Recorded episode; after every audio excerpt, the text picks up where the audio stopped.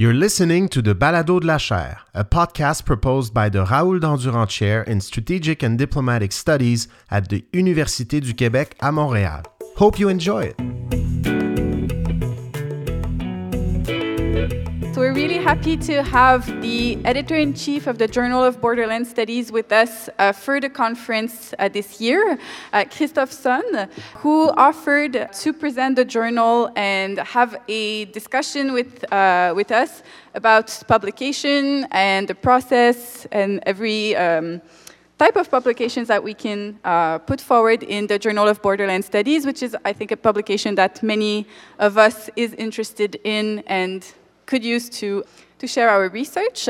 So we will have about an hour um, to discuss. Uh, Christophe will start with a presentation of the journal, and then uh, we can have a, a, more informal discussion if you have questions about the publication process or any types of um, opportunities at the Journal of Borderland Studies. So I will leave the floor to Christophe. Thank you for being here and for offering to do this activity with us today. Good morning, everybody. Uh, thanks for joining the conference uh, early and for that special session uh, where I'm going to present you the Journal of Borderland Studies and uh, also give some time to have uh, you know questions and answers about uh, about the journal, about you know what you would like to publish, about editorial aspects or more technical aspects or whatever questions you have related to, to publishing your research in JBS. It's going to be my pleasure to, to answer and you know, help as much as I can in order to, to make that happen. Yeah, so I've prepared a little PowerPoint and uh, I'm going to go through that uh, in order to uh, share with you some key information about the journal.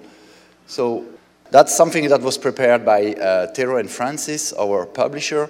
Well, so in this kind of promotional uh, document, what we say is that JBS is the only peer-reviewed international journal entirely devoted to border research.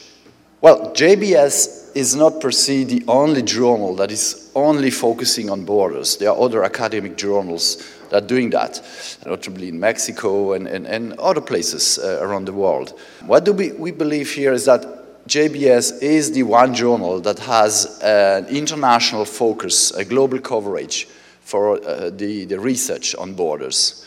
So we really, you know, focus everything that relates to borders.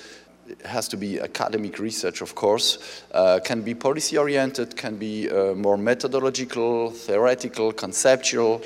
We have a great variety of um, approaches and perspectives that we include in our uh, journal. And um, it's not only about borderlands as well, although that's you know in the name of the journal and that comes from the, uh, the history of the journal. I will go back to that in a, in a second. But it is about borders, borderlands, bordering dynamics, practices, experiences, etc. So yeah, that's a little bit for the uh, aims and scope of the journal or the kind of coverage we uh, assume to, to have with that journal. The history of the journal, I did that this morning just before I came because I thought it would be a nice idea to, to share it with you. And then uh, there are some gaps in the history I have to ask, uh, notably Emmanuel later about some information I could not retrieve. But, um, well, the journal was founded in uh, 1985 by James Peach and uh, he was the first editor-in-chief. Uh, he was joined by Anthony Popp later, and the publisher at that, that time was the New Mexico State University. The journal was founded as you know, uh, an outlet focusing on borders, on the US-Mexico border. Uh, when you look at the editorial board at that time, when you look at the research that was published during the first years and even the first decade, was mostly about that borderland and uh, you have great research uh, that you can retrieve. Everything is now on the website and has been digitalized, etc. Uh, it's very interesting also to have a more historical perspective on, on, uh, on those aspects. There were some changes, of course, as is normal for a journal. So new editors uh, came, Duncan Earle, Joan Anderson, Paul Ganster. Uh, that was in, in 1996 I suppose that some of you know these colleagues, these scholars. Uh, they often come to the ABS. conferences. Um, 2001, that was a quite important change because the uh, editorial office of the journal became like bifocal. There was an editor in, the, in North America, and that name is missing. I have to find out who that was. Sorry for that. And then we had two editors in Europe. Uh, Henk van Houtum, I think a lot of you know him, and uh, Martin van der Velde, also uh, quite well known and, and a long-standing uh, member of the ABS too. Uh, another important change occurred in 2008 because then Emmanuel Brunet-Jailly, who was yesterday with us, maybe today as well, he uh, took the, uh, the leadership on the, uh, for the editorship of the journal. And the journal moved and was then published by the University of Victoria, Canada. At that time, JBS was still a journal published by universities. Usually, you had between one and two issues per year. It moved slowly to three and then to four, but uh, the, the volume of publication was uh, still limited. And uh, one of the issues at that time was also it was not always very regular. So sometimes issues would be a little bit late and etc. And that is something that is not good if you want your journal to be indexed in those big databases and recognized because uh, regularity is a, is a key aspect of uh, our business. 2011, that's uh, an important uh, change again because uh, Emmanuel at that time uh, negotiated the uh, move from the, uh, the, the, publication from the University of Victoria to, the, to a commercial publisher, Taylor and Francis. Um, that helped to professionalize the entire workflow linked to the the editorial work of an academic journal. Uh, Taylor and Francis provided some support, uh, financial, but also in terms of advertisement, promotion, etc., and also the infrastructure to uh, have access to all the materials that are published in, in the journal. Uh, since then, we have been uh, working with Taylor and Francis. Uh, the publishing contract was renewed, was in 2018. It's running up to 2025, if, if I'm not mistaken, and then we'll see. The industry is really changing. You all know about open access, about uh, what's going on uh, currently with academic publishing, so it's kind of difficult to see how things will evolve for the next decade, but for the time being, uh, we're publishing with uh, Taylor and Francis. And then uh, 2018, there was uh, another change of editors, and that's when uh, Sergio Peña from COLEF and myself, we uh, stepped in and started to work as co-editors in chief of the Journal of Borderland Studies. Okay, that's for the history. Maybe just one thing I should have mentioned right from the beginning because it's very important. The Journal of Borderland Studies is owned by the Association for Borderland Studies. And uh, that is not that common. A lot of academic journals are nowadays owned by the publishers, the commercial publishers. Uh, but in the case of JBS, it's still the association who is the owner. So the association can make decisions. The association has quite a lot of autonomy to decide, uh, you know, about the editorial uh, office, about the editorial line, about what we would like to publish and how, etc. And uh, Taylor and Francis is more uh, coming as uh, the uh, like the, the, the, the support, in support for the, the, the, the publication process. So uh, that's kind of, kind of uh, in, important to, to, to know for JBS, I think. Okay, so um, that's the current um, editorial team. We are uh, 14 people working together, and uh, I will shortly present you the organization of that editorial office. So I already mentioned uh, the two editors-in-chief, Sergio and myself. We basically uh, have to take the decisions on all the manuscripts that are submitted to JBS. That's our responsibility. We have to manage the office and we have to promote the journal. That's, that's our job, I would say. And then we have a group of regional editors and uh, they have an expertise on specific regions around the world and uh, when we receive a paper, we assign those papers to them depending on the topic. And the regional editors will then do the hard work of finding the reviewers, sending the papers, receiving the comments, making a recommendation, and that then goes all the way back to us who decide whether you know it's a major revision, minor revision, we accept, we reject, etc. So you have like from North America, Kimberly Collins, California State University. The Latin America is uh, covered by Jorge Aurelio Ibarra Salazar, Monterrey. In Asia, we now have two uh, regional editors, Alexander Bukh, he's from New Zealand, and uh, Dhananjay Tripathi from South Asia University. We have uh, increasing number of papers coming from, from that region, which is a big region in the world. Uh, therefore, uh, we, have, we had to increase recently and have two regional editors.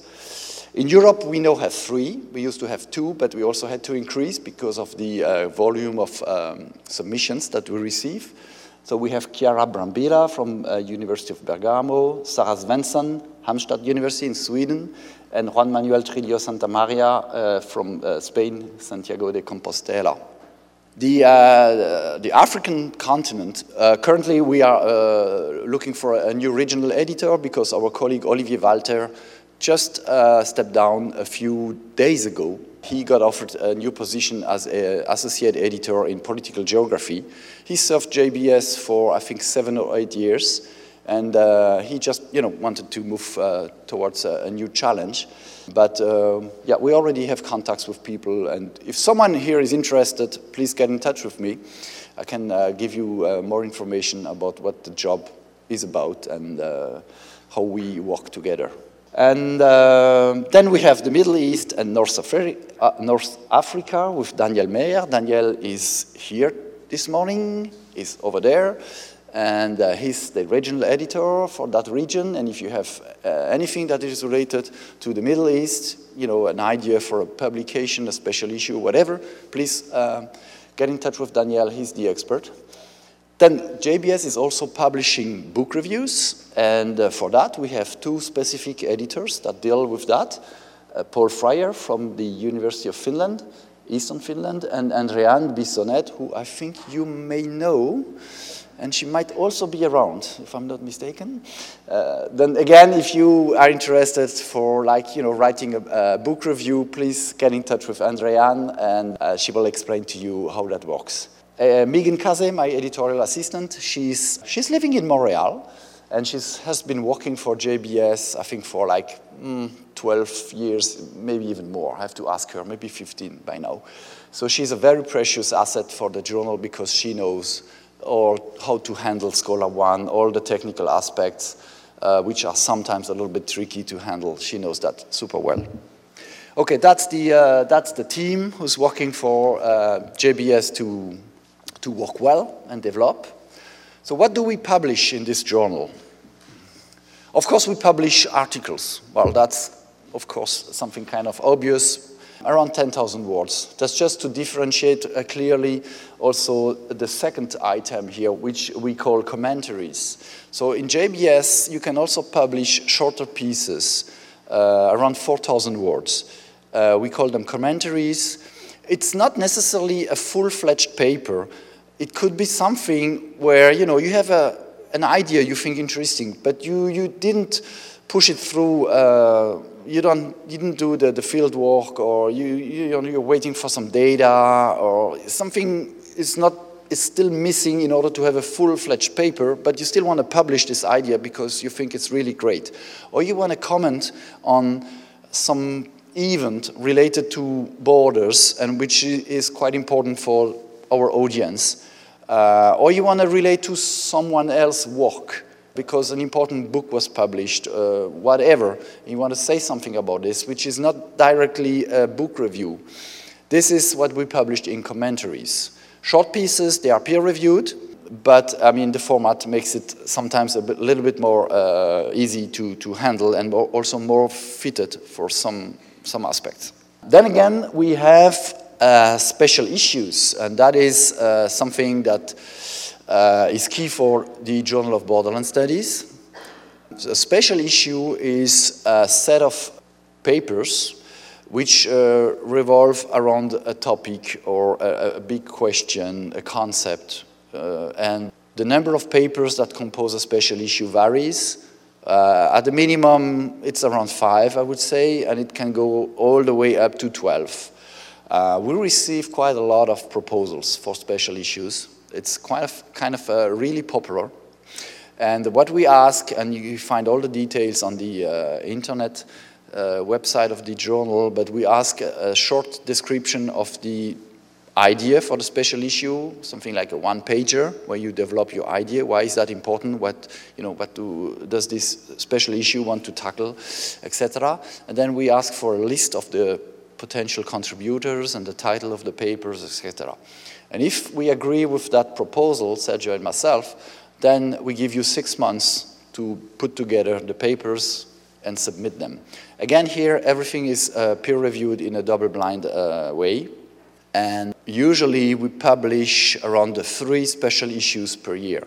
I will show you a little bit in a moment uh, what kind of special issues are published in JBS.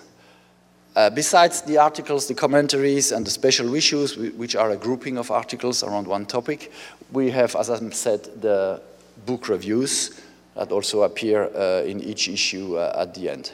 All right, so here you have um, all the, the, the, special issues that have been published in JBS. You know, the new directions on the post-globalization border. That's not the last one. It's not totally up to date because we published a few new special issues uh, since that one, not to be one on, on COVID, as you may know recently. There's uh, one on children, young people, and borders, British Columbia's borders and globalization, post-colonial and post-partition South Asia, securitized borders, migration, you know, on Canada, on cross-border cooperation, on the Arctic, a lot. There was also one that does not appear here, but on uh, African borderland and security and trade. That was just to show you the diversity of special issues that we publish in JBS. Uh, I think it's a really interesting uh, source of information for, for border scholars because around one topic you have access to, you know, as I said, usually seven, eight, nine, ten papers that develop their research around that one topic. Uh, very interesting uh, to, to support your research uh, and also teaching, I would say. And then, of course, you have access to also all the individual articles that we published uh, in, some issues that are dedicated uh, to that specifically. Okay, so just a few data to show you the development of the journal.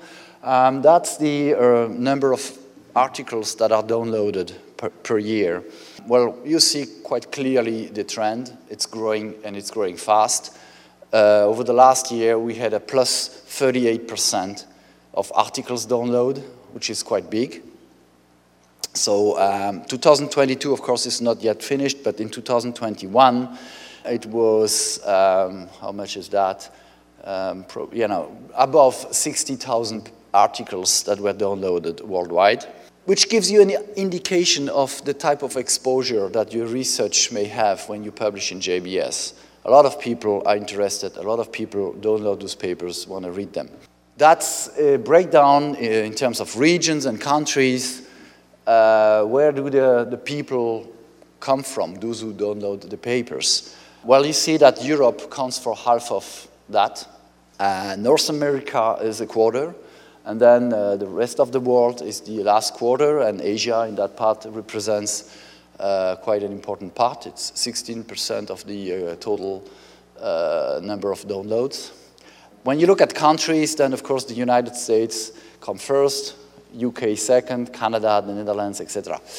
We try to expand, we try to make that more accessible also to uh, places in the world where uh, maybe it's uh, less easy uh, than here and in, in Europe. So, you know, like Southeast Asia, Africa. We also uh, try to develop the, uh, the outreach of JBS in direction of Latin America.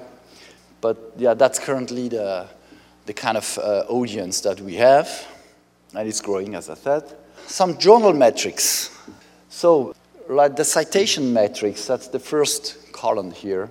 The CITE score in 2021, CITE score is some like, something like an impact factor, right?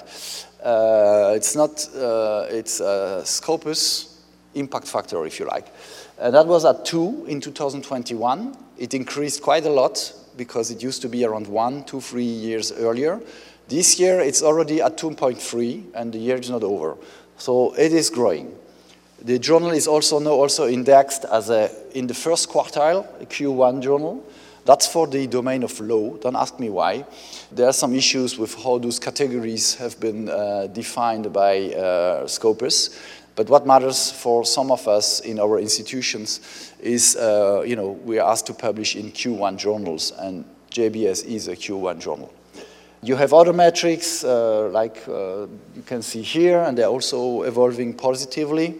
One of the good news uh, for all those who, who, are working in a competitive environment and uh, where they are asked to publish in certain you know, journals that have a certain reputation, impact factor, and so on and so forth, well, JBS will receive a, an impact factor from Clarivate as from next year. It's going to happen around uh, July or August in 2023. We'll see at that time what this impact factor will look like. Uh, shouldn't be that bad. I hope also, I hope it's going to be rather good. But it will give you an indication of how the journal stands also in relation to our closest competitors. And uh, yeah, so we'll see next year for that.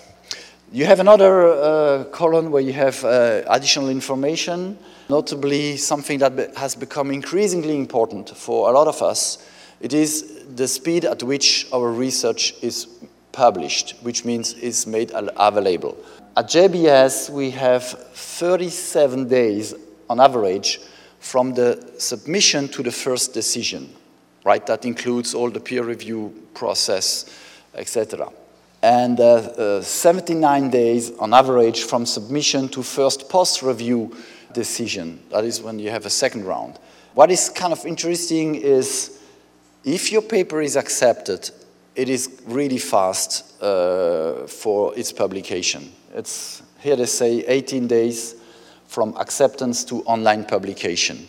It's, uh, I think, recently has improved. It's uh, around two weeks. So as soon as I say, I accept your paper, it goes into the production. You receive the proofs. You have one or two days to check the proofs, and then boom, it's uh, put online. You have to distinguish the, the, publication online from the publication in the print issues, because JBS is still produced as a print issue as well. Uh, and that occurs usually later. It can take several months, sometimes a year. It depends on, on uh, how much space we have available and etc. But what matters for most of us is that it's published online because that means people can read it, people can start citing your research. You know, your research is shared uh, and that, that's the most important aspect. Last point here, the acceptance rate is around 36%. Uh, yeah, that's uh, something we, our philosophy here is we want to publish everything that is good research on borders. But uh, we, also we also face some physical limitations. We currently publish per year 65 papers in our issues in one volume, and uh, we receive close to 200 manuscripts. So um, we have to, you know, balance that out somehow. But the idea is to really accept the, the research when it's uh, really worth and, and, and, and good, and we don't reject papers uh, uh, if, it's, uh, if it's good. Okay, uh, just that's another uh, representation of the average speed of article publication, and you see that since 2018 with Sergio, we made some efforts to really bring that down. Uh, there was a little issue with JBS. It sometimes took quite long, and some authors did, were not so happy about that. We put some special emphasis on that aspect. You know, in 2022, it's now 15 days, like two weeks, and then you're published. I think I'm done with my little presentation, and I'm now ready to, you know, answer all the questions you may have or listen to your comments, whatever. Uh, please, the floor is yours you said it can take several months to get to a print journal. Uh, like I've had a paper languishing for two years and it's still not in a print journal, which is okay. I like to be. I like the early acceptance online, um, but in the long run, when it gets to a print publication, it changes page numbers and it changes years. So it's better to have it cited accurately up front. Um, so I'm wondering, you know, what the issue might be there. Uh, and then a more general issue, which is not really specific to Journal of Borderland Studies, but I want to put it out there in the editor world. and that is um, There's a lot of discussion, of course, about proverbial reviewer number two and the harshness of reviewers sometimes. And one of the issues that we face is that the reviewers always know who the, who the author is eventually because they can see it when it gets published. Oh, yeah, later on, yeah. Right. Uh, but it would, I, it would, I would argue that it should work the other way around as well. Once an article is accepted or a decision is made, the author should know the reviewers. And the way, and I realize the arguments for not doing that, of course.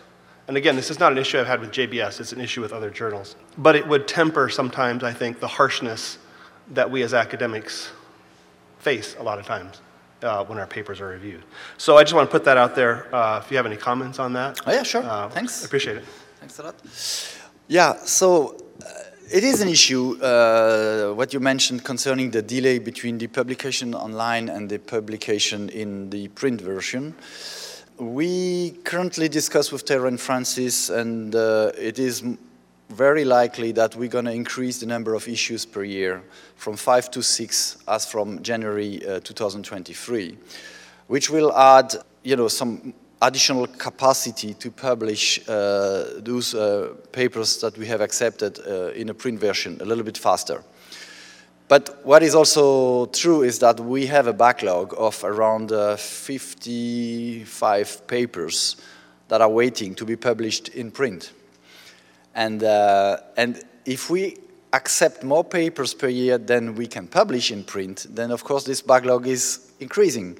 And that means that the time between the publication online and the publication in the print version is also increasing.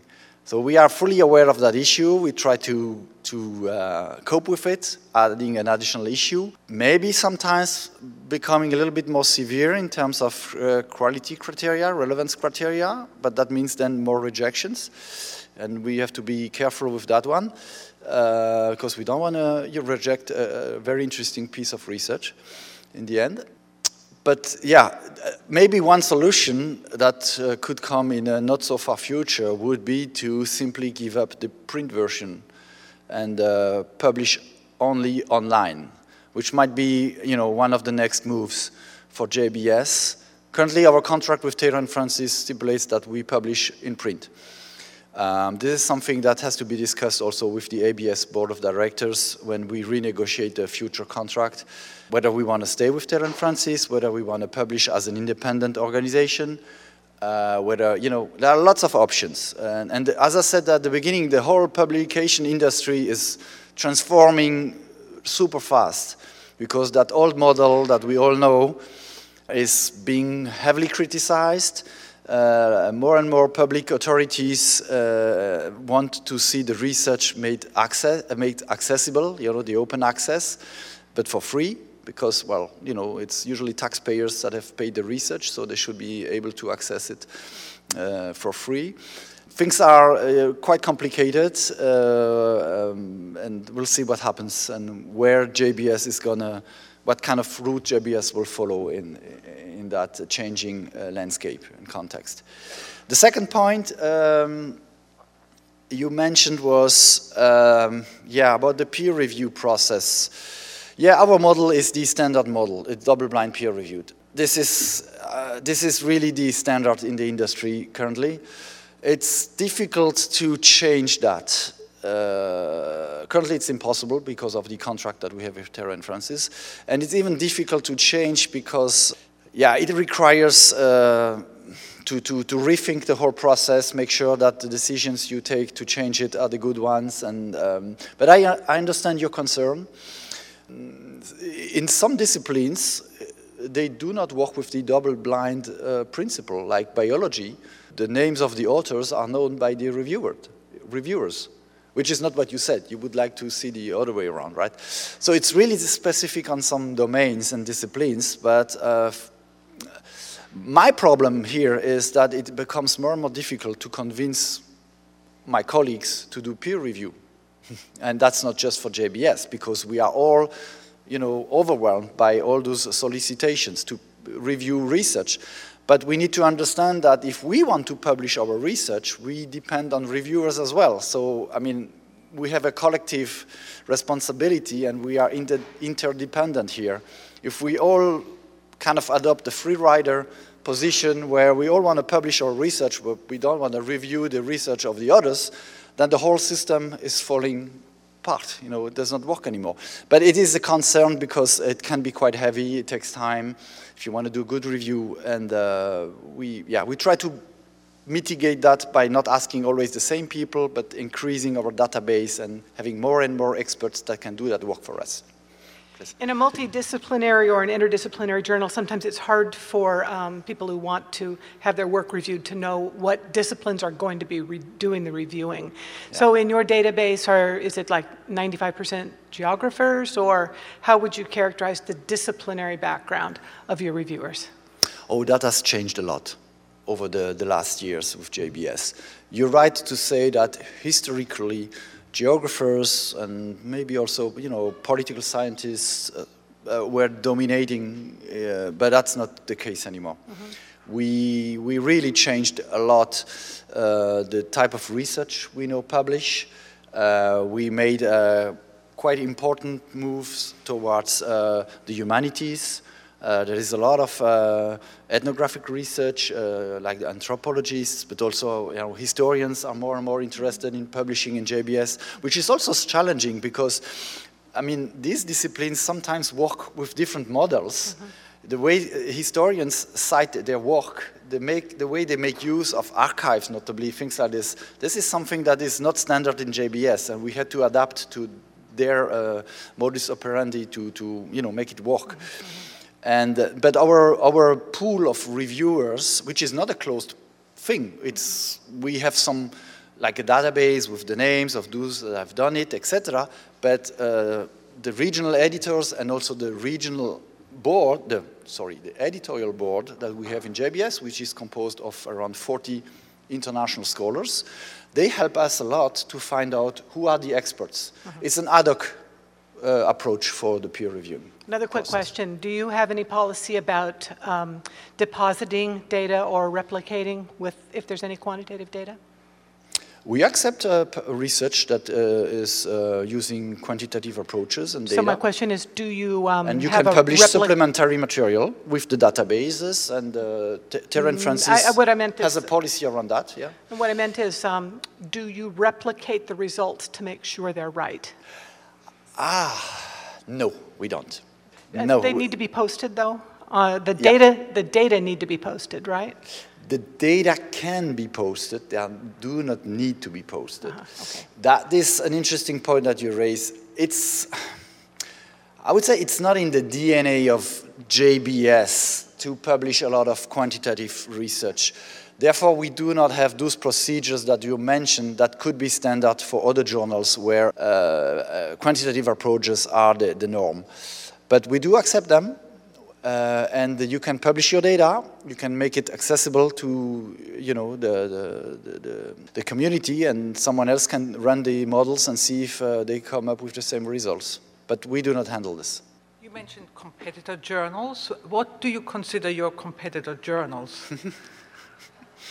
yeah, um, that's interesting. Well. Uh, and Francis, they ha have these algorithms and they look at uh, the type of research published and the, you know, the citation matrices and who says whom. And so according to them, our closest competitors are uh, uh, geopolitics, um, political geography, environment planning, C, um, space and polity, yeah, to some extent, uh, regional studies and also, you know, like journals like European Planning Studies, because they publish research concerning borders as well. Uh, what else? Yeah, but those are the those are the usual suspects, I would say. Uh, some of some of them, of course, uh, are really super prominent journals in their field. Uh, like political geography or even geopolitics, you know, they have like better metrics than JBS. One has to be honest about that. But it's also a source of inspiration. And it, I said competitors, but I mean, there's not really competition going on. I mean, there's, there's so many, so many papers that people want to publish that there is uh, space available for everybody. And uh, uh, we try to, to distinguish ourselves a little bit, you know, with uh, some kind of uh, positioning that is a little bit different, uh, especially for uh, emphasizing the focus on borders, because the other journals do publish research concerning borders, but they publish also a lot of other things. And they are sometimes disciplinary journals, and we are not. We are definitely multi-transdisciplinary, uh, that's totally clear and uh, part of the identity of JBS. Acknowledging the current trend to base any article theoretically, how far are you open to studies that, uh, historical studies or present political science, uh, current events, studies that are based less on theoretically, but much more on primary sources, which is a kind of old fashioned studies. So, how far are you open to, to swim against the stream, let's say, in, uh, in journal publishing? Yeah, we are open to that, clearly. And uh, what you mentioned, and the kind of maybe stream where uh, theoretical constructions are more valued than other approaches, this is maybe true, and it is true for certain uh, domains or areas of, you know, but not for all of them. And for JBS, since we fully assume our uh, multidisciplinary uh, perspective, we welcome also other approaches and way of doing the research. If we wouldn't do that, we wouldn't be multidisciplinary in a way, you know. And our idea is absolutely not to impose one mode of thinking or doing research that comes from one group and apply it to the others. No, everybody comes with its own traditions, way of doing the research. And we're going to ask those reviewers who understand your type of research to review it, not someone else who does not have that kind of background and knowledge. In the end, as I said eh, earlier, what really matters is the quality of the research. You know, if it's really relevant, if it's well written, clear, and makes a, a contribution to the knowledge, we accept it. Whatever the approach and whether there is theory or not, etc., that doesn't really count, I would say. Maybe something I didn't say, but um, uh, in, in, the, in the audience, uh, you probably also sometimes uh, publish books on, on borders. If you you know, have these uh, plans or if you're currently uh, working on a book, you can also reach out to us. You can contact Andrean or Paul and tell them, okay, this is this book have been, you know, written, it's coming out soon. Uh, would you be interested in uh, publishing a review? You do not have to wait until we receive uh, book proposals from the publishers, or we identify also books that have been published recently and we would like to review. You can also take some action here and contact, contact us directly. And uh, of course, we're to take decisions. Sometimes we say yes, sometimes we say no. That, that's our job. But please uh, get in touch with us and uh, we will consider uh, your, uh, your requests seriously. Okay, well, I think we almost at the end of that session. I would like to thank you for, you know, having participated. I think it was a nice uh, experience to also discuss with you, and I hope that you learned a little bit more about the journal and that it maybe uh, convinced you that this is a journal where you would like to publish your future research. And you're welcome to do so. Thank you.